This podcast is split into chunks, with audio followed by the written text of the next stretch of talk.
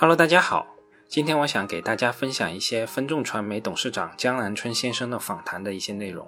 这一次访谈是江南春先生在2020年的11月接受至少一小时的采访中的一些回答。我个人认为这些回答对于我们了解分众传媒这家公司还是比较有价值的，特别是下文提到的第六个问题，对我们理解分众这两年的蛰伏那是相当的有价值的。那我们闲话不说，我们先来说第一个问题。就是分众传媒的危险可能来自什么地方？江南春的回答是：我觉得其实如果我是分众的竞争对手，我会从哪里来？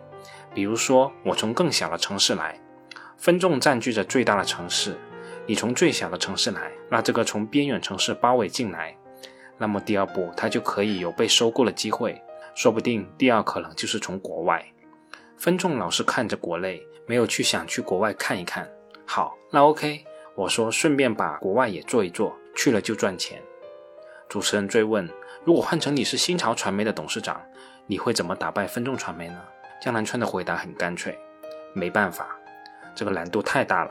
这个从一般性打仗的角度来说，这个老二跟老大打仗是有三种可能性。第一种叫默默壮大自己，比如说你可以在农村壮大自己，你差异化竞争。第二个叫联盟别人，你要不断去联盟别人。那蜀国和吴国联盟起来，你看魏国来打他们也打不赢，赤壁之战，这就是联盟别人。第三个兵法讲的就是等待对方出错，那等待对方出错，那你就熬着吧。三五十年后，对方如果有一次错误被你抓住了，也有可能是成功了。主持人追问，就不会被在同业内打败吗？江南春回答，那不可能，连我出去都不能颠覆我自己现在的公司，那别人就更不用谈了嘛。第二个问题，楼宇广告的资源是可以无限扩大的吗？还是楼宇广告的资源一定是有限的呢？江南春回答：楼宇的核心资源是有限的，比如一个城市的 CBD，这个城市的核心写字楼肯定是有限的。主持人追问：那分众的核心，照你这么讲，就是抢占核心资源，不去在所有的资源上去谋求覆盖？江南春回答。分众的第一个核心资源是它抢占了市场上最广泛的资源，它的市场占有率可能在百分之七十以上。那还有很多公司可以去分享这百分之三十。那么这样的话，我认为保持住这个规模就可以了。所以你看，在营收规模上也有所体现。分众是第一老大，它的规模可以是老二加到第十位加起来的两倍，至少是这个量级。主持人追问：你觉得下一个，我们不说是同行吧？能够打败你的这种模式的，你可能是被怎么样一个行业打败呢？江南春回答：其实我们思考了最多的问题就是这个。比方说手机出来的时候，我们就想，我们原来在电梯口，消费者无聊嘛，无聊之后，现在有了手机不无聊了怎么办？不看我们了怎么办？这不是很危险吗？还好就是手机影响了所有的媒体，只要你在车里都在看手机，旁边路过啥媒体你都不知道。那主持人追问：“所以说你的竞品其实就是手机？”江南春回答：“竞品是手机，再可以说是电梯门一关，大部分的电梯都没有信号了，可能我们受影响的程度就会比别人小一点。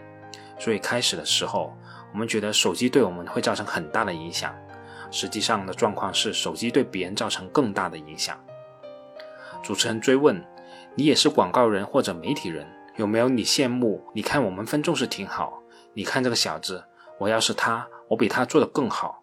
他这个领域真是不错，有没有你羡慕过的这种？江南春回答：比如说头条系、阿里系，这些都是非常值得学习的。腾讯系也是非常值得学习的。就说阿里系，阿里妈妈它是跟销售连接的，所以品牌广告和流量广告相比，为什么流量广告的比例越来越大？因为就好像吃饭一样，因为就好像是吃馒头。我们今天很饿，进来以后吃了七个包子，最后吃饱了。消费者多数会说，那个最后的那个包子效果最好。谁越靠近销售端，谁越容易赢得客户的这个认可，所以他就这个价值比较大。确实，他通过他的大数据分析等等，他去对前端的精准分发，对用户的购物了解。我认为在站内来说，这种分发，他创造了一个很大的交易平台，我认为是非常厉害的。我们自己当然是做不了，我们认为我们没有办法去学习他们，那我们是走一条相反的路。我们觉得我们要找人心的精准，所以你看，我们发展了一套广告理念，就是广告如何夺取人心。在夺取人心当中，它的广告定位是什么？品牌定位靠的是什么？它的新闻状写法是什么？就像文艺创作一样，广告很重要的内容是创作。第三个问题，咱们让江总在这里做一个十条平台上的广告，给他个秀的机会。这么热爱客户，咱们就看看你的脱口秀。江南春回答：飞鹤奶粉更适合中国宝宝体质，五十五年专为中国人研制的奶粉。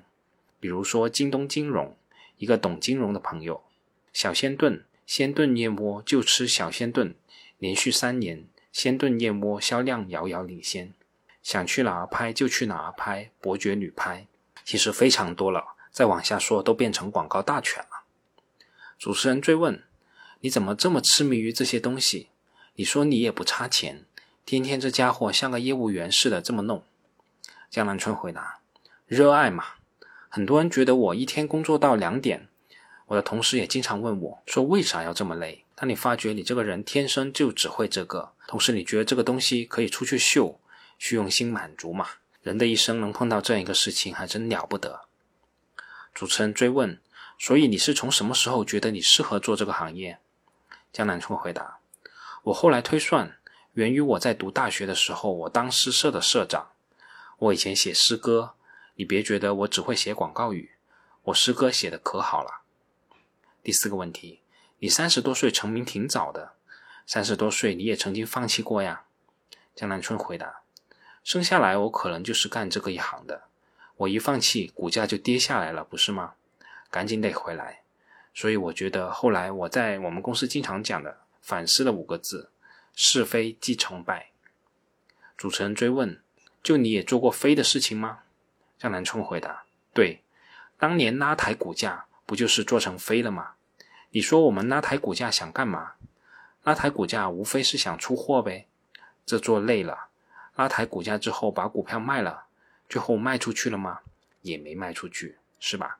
当你想卖的那个时候，二零零八年，当时觉得股价拉得不错。”八十六亿美金，我占百分之十，把百分之十卖了也就八亿美金。但我想卖的时候，各种各样的事情离奇般的发生了，一环一环的，讲我们的手机广告、垃圾短信侵害消费者，然后被三幺五在这个时间过程中就集中在一起撞击我们。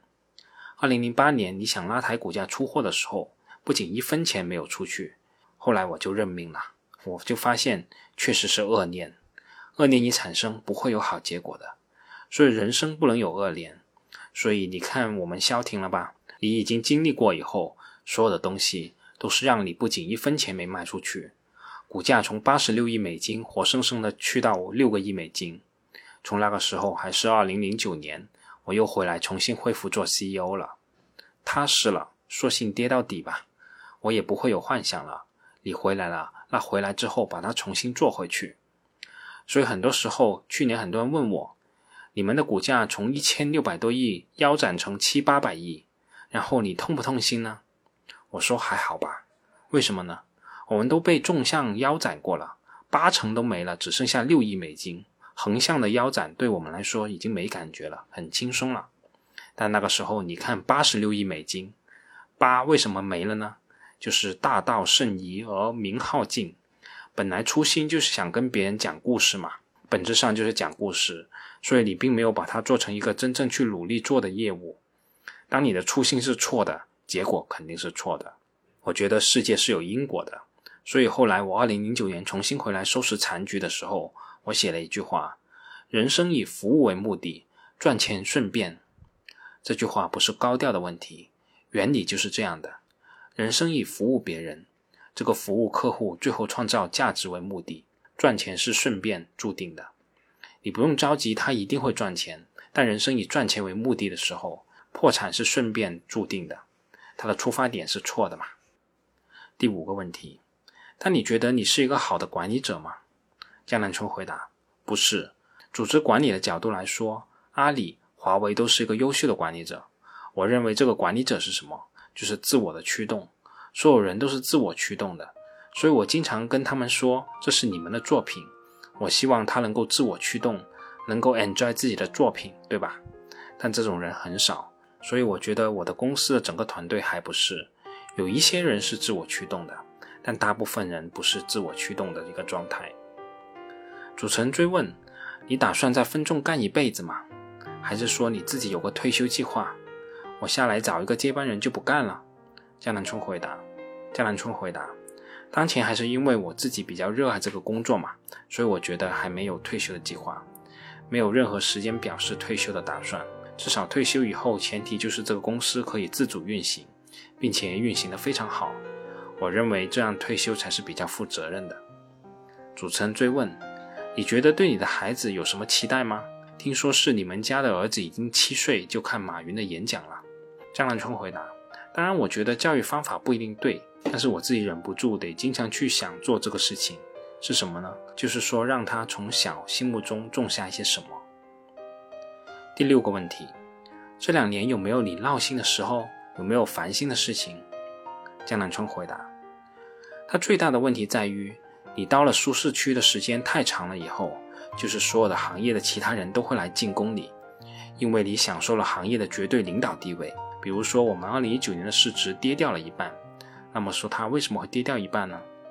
互联网公司的热潮当中，几乎每一场互联网公司热潮的大战，这个背后的主要广告大战发生的平台就是分众。”饿了么对美团都在我们这里，还有瓜子二手车对优信二手车、人人车，每一场大战都发生在分众上。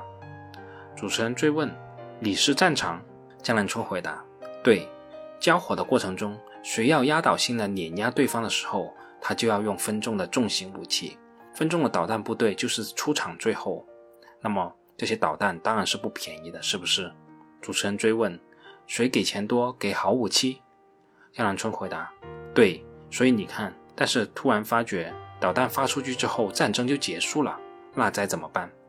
我说：“这个是这个量就下来了，而我们由于太多的吃到这方面的红利，我们以前对消费品市场给我们几千万根本就没感觉了。你看到这里都是几个亿、几个亿的给，而消费品市场这里的账都是拿几千万、几千万的打的，所以我们的同事也被带歪了，都到了互联网的市场打仗去了。”主持人追问。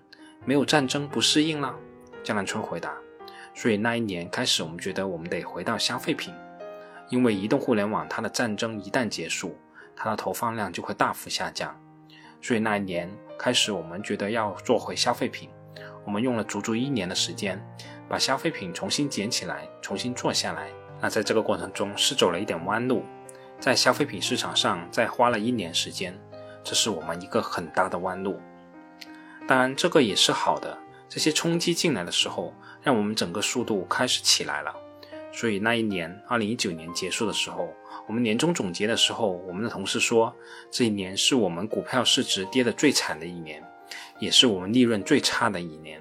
但实际上是我们公司最好的一年，因为这是一年当中突然间让你醒过来的时刻，突然间让你说的应急反应都起来了。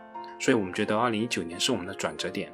我认为我们以前在二零一八年的时候，利润最高、市值最高的时候，这个时候的公司不见得是最好的。